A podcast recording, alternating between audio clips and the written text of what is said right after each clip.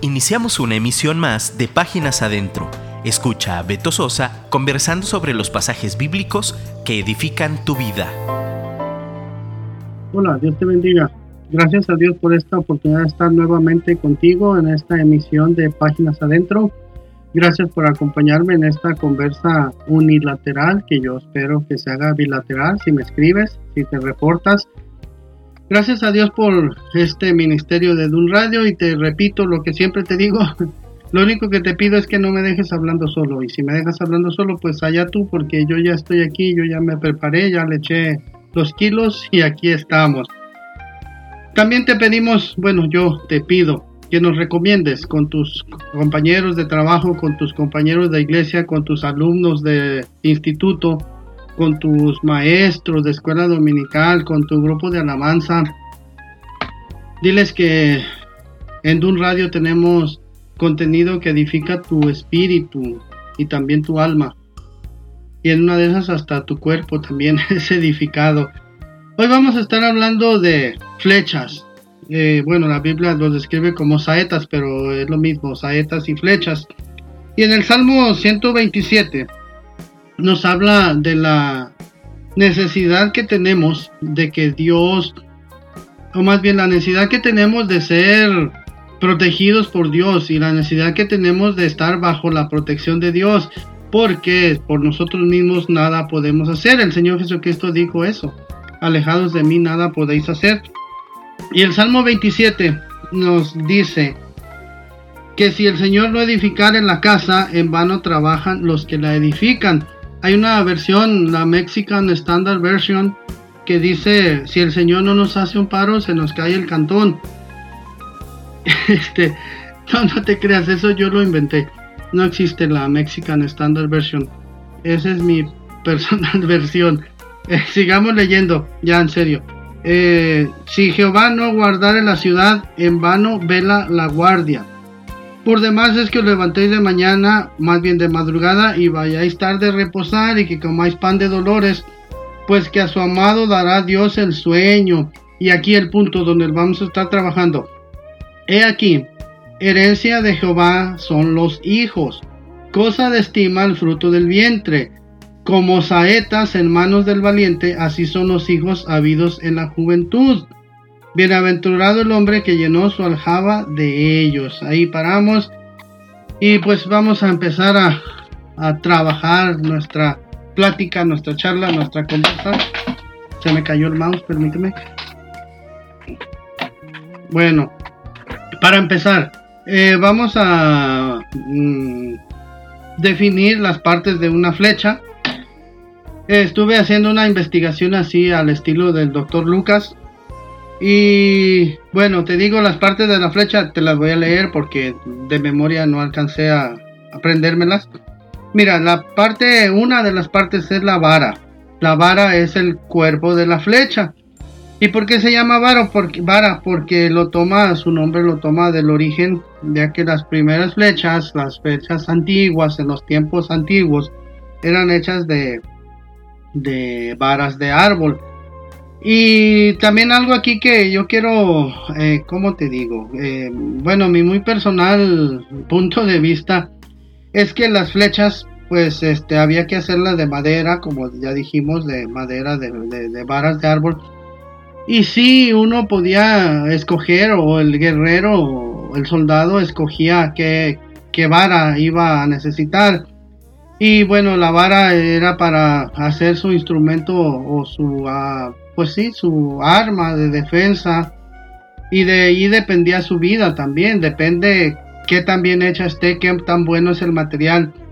Y haciendo la comparación aquí que la Biblia nos enseña que los hijos son como flechas, pues sí podemos escoger, eh, digo, no podemos escoger los hijos que queremos tener, pero sí podemos escoger el árbol de donde vamos a, a ver, no quiero hacerte bola. Sí podemos escoger eh, la compañera con la cual queremos pasar hasta agotar existencias. Y eso podemos decir que podemos escoger la madera para nuestras flechas. Ahora, el hecho, mm, más bien, no quiero decir es que podamos escoger, más bien podemos pedirle a Dios dirección para que Dios nos guíe eh, y nos dé la persona correcta con la que queremos pasar el, el resto de nuestra vida. Porque acuérdate que el matrimonio es hasta agotar existencias, aunque la modernidad nos dice otros puntos de vista, pero esos no son bíblicos. Bueno, entonces, la flecha estaba hecha de madera en los tiempos antiguos, hoy ya hay de otros materiales. Eh, una parte o la parte principal del cuerpo pues es la vara. Luego, otra parte de la flecha es la punta. Eh, y la punta puede estar constituida o estaba constituida de muchos materiales. Hay vestigios de flechas muy antiguas que tenían punta de piedra, punta de jade, punta de hueso, eh, después ya cuando empezaron a trabajar el hierro, pues ya eran de hierro. Y pues lógicamente la punta está pensada precisamente para penetrar y, herir, ¿no? Y bueno, hay muchos tipos de puntas de flecha, eso lo puedes ver después en el Discovery Channel o algún lugar de esos. Luego, eh, otra parte de la flecha que le llaman talón, que no es otra cosa que el, extremo opuesto a donde está la punta y ahí le hacen una especie de ranura eh, para que allí vaya allí insertes la cuerda eh, para poder jalar con, mayor qué diríamos con mayor eh, o sin utilizar tanta fuerza o minimizar o más bien maximizar el esfuerzo o más bien minimizar el esfuerzo y maximizar el desplazamiento. Bueno, también otra parte muy preponderante en las, en las flechas son las plumas. Tú puedes ver ahí, seguramente has visto películas de, Robin Hood o de no sé cuántos, y ves que traen tres plumas. La, mayoría de, flechas traen tres plumas. Las plumas sirven para darle estabilidad a la flecha y lo que le da dirección también es como una especie de timón. Y las, eh, las eh, plumas que le ponían eran plumas de aves, de, pues sí, lógicamente, ¿verdad? No puede haber reptiles con plumas. Plumas como ganso, de, de ganso, de pato, de gallina, de pavo.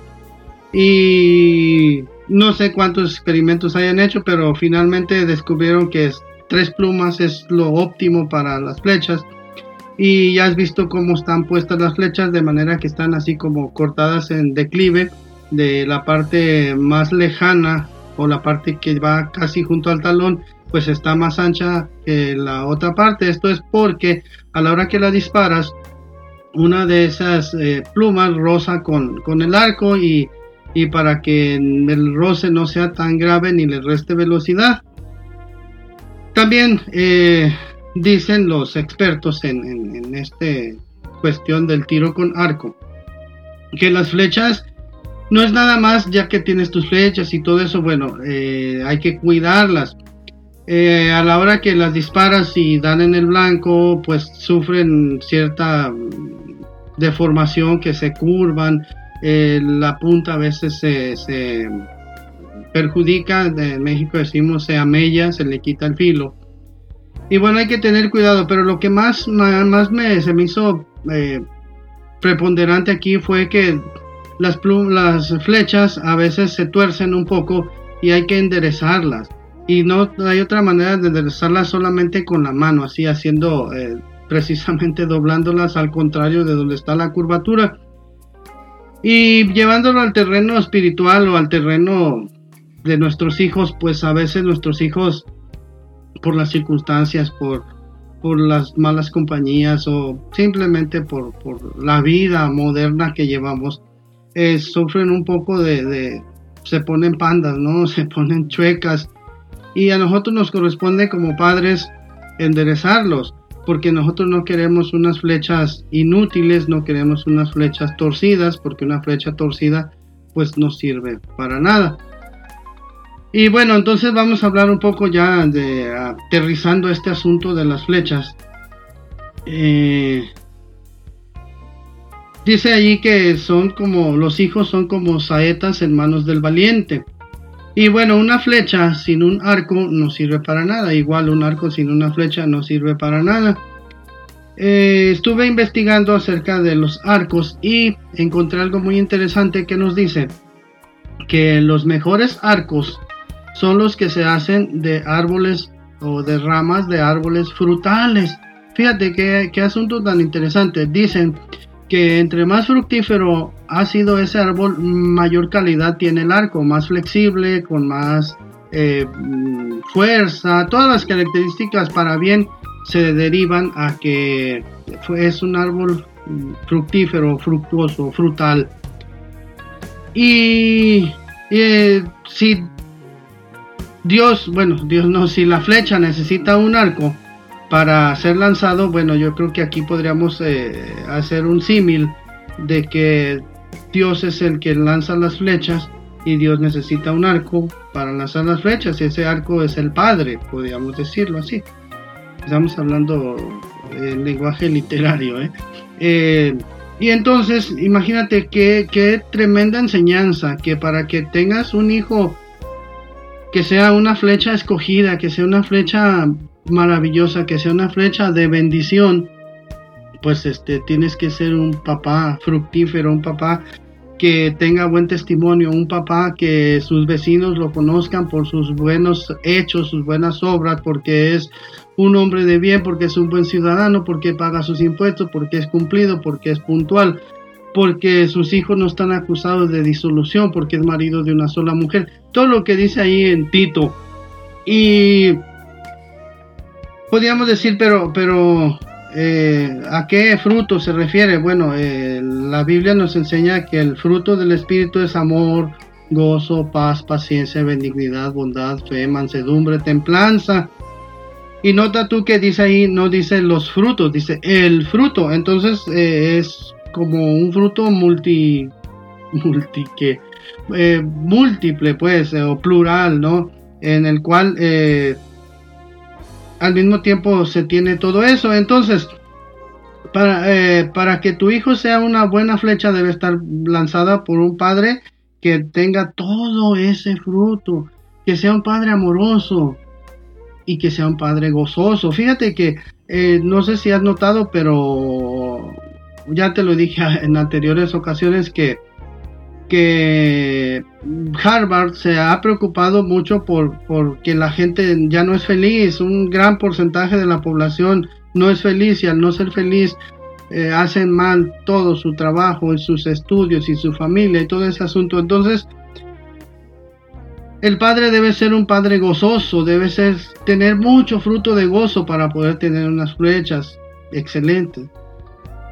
Paciencia, también qué difícil es ser paciente en estos tiempos modernos. Pero, pero, eh, dijo el Señor que en el mundo tendréis aflicciones, pero confiad porque yo he vencido al mundo. Entonces sí es difícil en esta sociedad tan carrereada en la cual vivimos tener paciencia, pero, pero, eh, ya te he dicho también que, el mejor remedio antiestrés y el mejor remedio eh, para que no te gane el cortisol y la, eh, todo eso es la oración. Y la oración matutina ayuda mucho, te lo digo por experiencia. Benignidad, benignidad. Estamos llenos de malignos, la sociedad está impregnada de malignidades. Pero, pero un hombre lleno del Espíritu Santo, un buen padre, es benigno. Y esa benignidad afecta a tus hijos, debe afectar a tus hijos para que sean unas flechas excelentes. Bondad. Vivimos en una sociedad en donde ya no se pondera la bondad, en donde el lema es cada quien que se rasque como pueda, cada quien que se las arregle como pueda. Y nos hemos olvidado que el Señor nos dijo que es más bienaventurado dar que recibir y nos hemos olvidado que el Señor dijo que así como quieres que hagan contigo, haz tú con los demás. Y a veces ese, ese, esa regla de oro se usa mal, ¿no? Dicen, eh, no le hagas daño a nadie para que no te hagan daño a ti, pero no, el Señor Jesucristo dijo, uy, más allá, haz con los demás como quieres que hagan contigo. Ser bondadosos es una de las eh, pilares para ser feliz. Eh, si te interesa una plática que di aquí sobre cómo ser feliz, solicítasela a mi productor y, y para que la ponga de nuevo. Bueno, mansedumbre. Qué difícil es ser manso en estos tiempos. Pero fíjate que sí se puede porque el Señor Jesucristo dijo, aprender de mí que soy manso y humilde de corazón. Y eso a veces se nos olvida también cuando somos, eh, no sé, tenemos éxito así entre comillas, que somos, eh, tenemos un buen trabajo, tenemos un buen sueldo, tenemos una buena familia, tenemos hijos ministros, tenemos eh, bastantes alumnos, tenemos y creemos que, que ya no se necesita ser manso, pero uno de las partes del fruto es mansedumbre. Y luego después de la mansedumbre, el número 9 es la templanza. ¿Qué es la templanza? Bueno, la templanza es el dominio propio. Y por ahí también en, Pedro, el apóstol Pedro, una de sus mm, enseñanzas dice que debemos tener dominio propio. El dominio propio no es otro asunto más que eh, enseñarle a nuestro cuerpo y a nuestra alma que hay prioridades.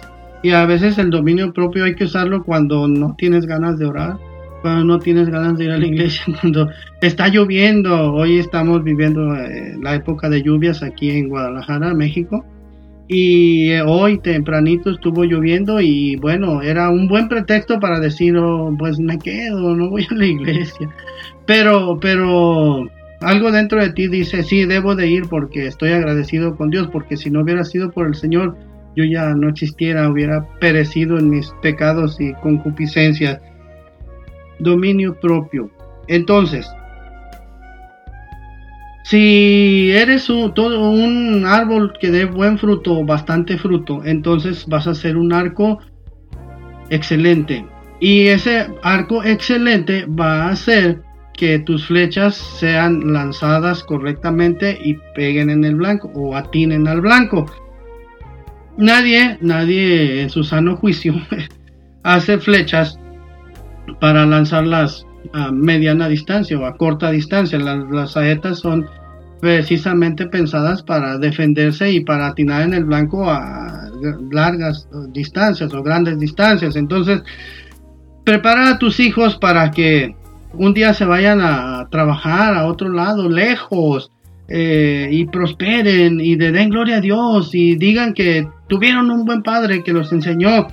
Eh, yo tengo un hijote de 40 años, eh, vive aquí en Guadalajara, pero vive a 20 kilómetros de donde vivimos nosotros y pocas veces lo vemos, pero no sentimos que, esté mal, no sentimos que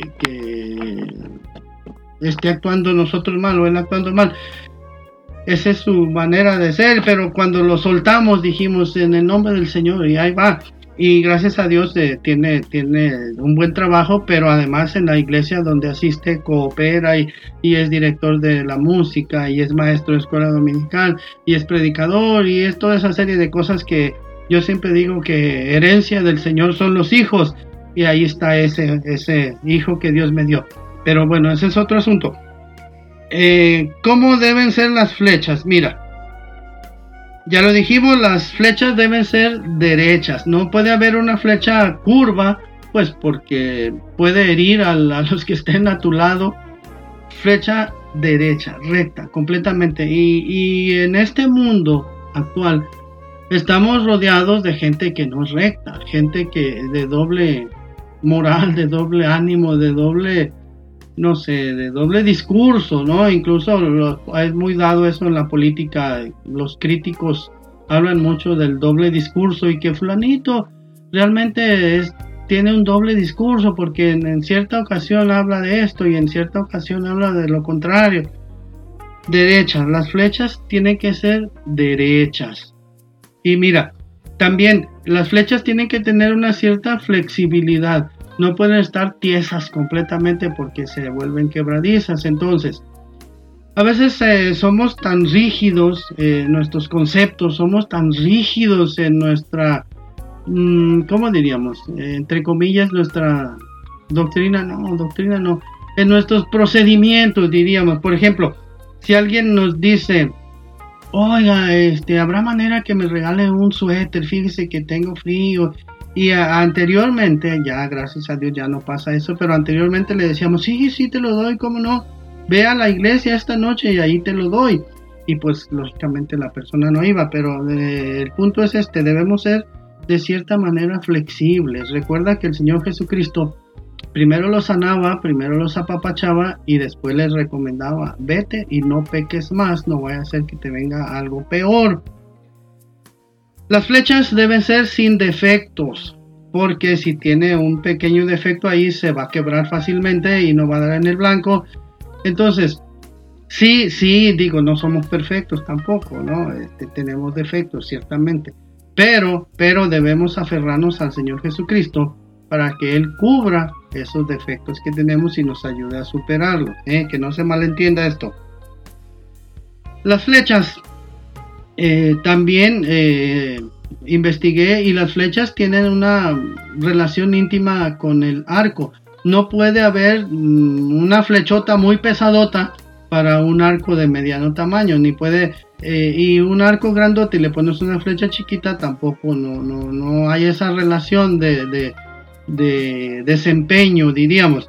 Entonces, las flechas deben ser balanceadas, ni muy ligeras ni muy pesadas. Eh, tus hijos deben ser balanceados, ni totalmente, eh, ¿cómo diríamos? Recalcitrantemente antagónicos, pero también que no sean mundanotes. este, mi primer pastor, eh, que se llama Cruz Velasco, que vive en Los Ángeles y asiste a la iglesia de Betel, nos enseñaba hace 40 años y decía, yo no quiero congregantes que sean tan espirituales que no sirvan para lo mundano, pero tampoco tan mundanos que no sirvan para lo espiritual. Dice, yo quiero tener eh, congregantes balanceados. Y a veces el cristiano se va a los extremos, ¿no? Este, no sé, decimos, esa persona se va a ir al infierno porque ve cómo actúa, ¿no? Pues predica el evangelio, maestro, y, después ya que conozca el amor de Dios, que conozca eh, la misericordia y la bondad de Dios, entonces ya en ese punto sí puedes reprenderlo. Entonces, ni muy, muy, ni tan, tan. Las flechas deben ser pulidas, eh, lisitas, lisitas, no pueden tener astillas porque si tiene una astilla, eh, a la hora que la quieres tensar o a la hora que la sacas de la aljaba, pues te puede herir. Entonces enseñemos a nuestros hijos a que no sean hirientes, enseñemos a nuestros hijos a que no hagan bullying, enseñemos a nuestros hijos a actuar. Eh, hay una corriente de pensamiento que, que se llama QHE, que significa que haría él. Y entonces dicen que cuando te ves en una situación de que, ¿y ahora qué hago? Piensa, ¿qué haría el Señor? Entonces, eh, sin astillas, que no afecten, que más bien que sean de bendición. Las flechas deben ser de dimensiones específicas, ya lo dijimos, no deben ser titubeantes ni tampoco indecisos. Tú como padre tienes que ser tener, como digo, una personalidad muy decidida. No puede ser fluctuante porque si no vas a ser hijos inseguros. También, eh, no, cargado a esto o aunado a esto, no le des a tus hijos todo lo que piden. Enséñales que, que hay que pagar un precio. Enséñales que no todo es gratis. Esa falacia de que quiero darles lo que yo no tuve y les compras un Nintendo y un Wii y un iPad Pro y esos asuntos, no es cierto. Ellos lo que necesitan es convivencia y amor y ejemplo. Digo, si puedes comprarle un iPad Pro, pues qué bueno. Yo quisiera tener uno. Eh, si les das todo lo que merecen, no, todo lo que merecen, no, si les das todo lo que piden, van a creer que todo lo merecen y va, los vas a hacer intolerantes a la frustración. Y cuando entren a trabajar, eh, al primer rechazo que le den de su proyecto se van a querer suicidar. No, enséñalos que todo en esta vida cuesta y que todo en esta vida tiene tiene un precio y que hay que pagar ese precio, como el violinista famoso que se pasa horas y horas y horas ensayando mientras sus amigos están jugando fútbol. Eh, como esos eh, estudiantes de que ganan el premio Nobel porque en lugar de irse de parranda están estudiando. Todo tiene un precio en esta vida. Enseña a tus hijos a hacer unas eh, flechas para dar en el blanco. El blanco es seguir al Señor, el blanco es predicar la palabra, la palabra, predicar el evangelio, enseñarle a la gente que todavía hay esperanza. Eso es dar en el blanco. Lo contrario es, eh, el pecado es ese, precisamente, errar en el blanco. Enséñalos para dar en el blanco a unas grandes distancias. Enséñalos a ser seguros de sí mismos, seguros en Cristo. Enséñales que todo lo puedo en Cristo que me fortalece. Tú como padre, yo lo sé, a veces tenemos luchas, a veces tenemos, eh, va a llegar el, la entrada a clases y es un gastote, pero Dios siempre provee. Y Dios nos enseña a planear, Dios nos enseña a ahorrar, Dios nos enseña a administrar. Recuerda que aunque el Señor sea tu pastor, si gastas más de lo que ganas, no va a funcionar. Hay que hacerlo con sabiduría. Toda esa sabiduría viene de Dios. Dice Santiago que si alguno está falto de sabiduría, le pida a Dios. Bueno, eh, otra característica de las flechas, fíjate, esta me pareció muy importante, quizá la más importante de todas. A las flechas las empapaban en aceite para eh, mayor duración, para que la polilla y los bichos no, le, no se la comieran, no se la carcomiera. Eh, y le daba también estabilidad. Entonces, el aceite sabemos que, es la llenura del Espíritu Santo, la unción del Espíritu Santo. Entonces, ¿te acuerdas esa parte de la Biblia donde Dios le dice a Moisés que reúna 70 varones y que Dios iba a hacer que de la unción de Moisés le iba a compartir a esos 70 varones? Y yo siempre, cuando tengo oportunidad, lo digo, eh, debemos tener suficiente Espíritu Santo, suficiente unción para nosotros y para repartir. Entonces, eh, ¿Quieres que tus hijos estén empapados del Espíritu Santo? Pues sí, qué bien, pero tú necesitas estar empapado del Espíritu Santo. Entonces, eh, como decía mi maestro de homilética, eh, cerrando ideas, sí, sí, qué bonitas flechas, sí, qué bonita cuestión, todo esto de las flechas, sí, pero recuerda que están lanzadas por un arco, que ese arco viene de un árbol fructífero, de una cualidad de ser fructífero. Entonces yo te invito, amado hermano, hermana, que me estás oyendo, eh, allí cuando dice que, que, como saetas hermanos del valiente son los hijos, también las hijas, eh, no, no, no queremos sonar machistas, pero la Biblia al hablar de los hijos habla de hombres y habla de mujeres. Mujeres que me estás oyendo, jovencita que me estás oyendo, tú puedes ser una flecha poderosa y excelente para el Señor. Solamente cuida que todas estas cuestiones. Si tu papá tienes una obligación muy grande, mamá que me estás oyendo, si tu cónyuge no se pone las pilas, dile que debe ponerse las pilas para que nuestros hijos sean un reflejo. Dicen los psicólogos que en la mayoría de los casos, no todos, pero en la mayoría de los casos, los hijos son reflejo de los padres. Gracias por prestarme tus oídos en tus páginas adentro. No te vayas, por favor, quédate a oír a mi vecino de canal, Frank Ching, con su programa Guapos pero no perfectos, altamente recomendable. Esto es Páginas Adentro, te agradezco el favor de tu atención, muchas gracias. Escríbeme por favor a mi WhatsApp, escríbele a mi productor.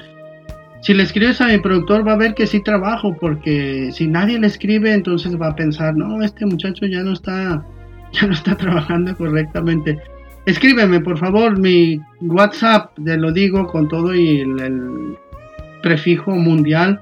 El símbolo de más 52 1 33 35 35 89 08 51. A veces se me olvida. Muchas gracias hermanos, que Dios les bendiga. Esto fue Páginas Adentro. Escríbenos por WhatsApp 3335 890851 y déjanos un comentario. Te esperamos en nuestra próxima emisión.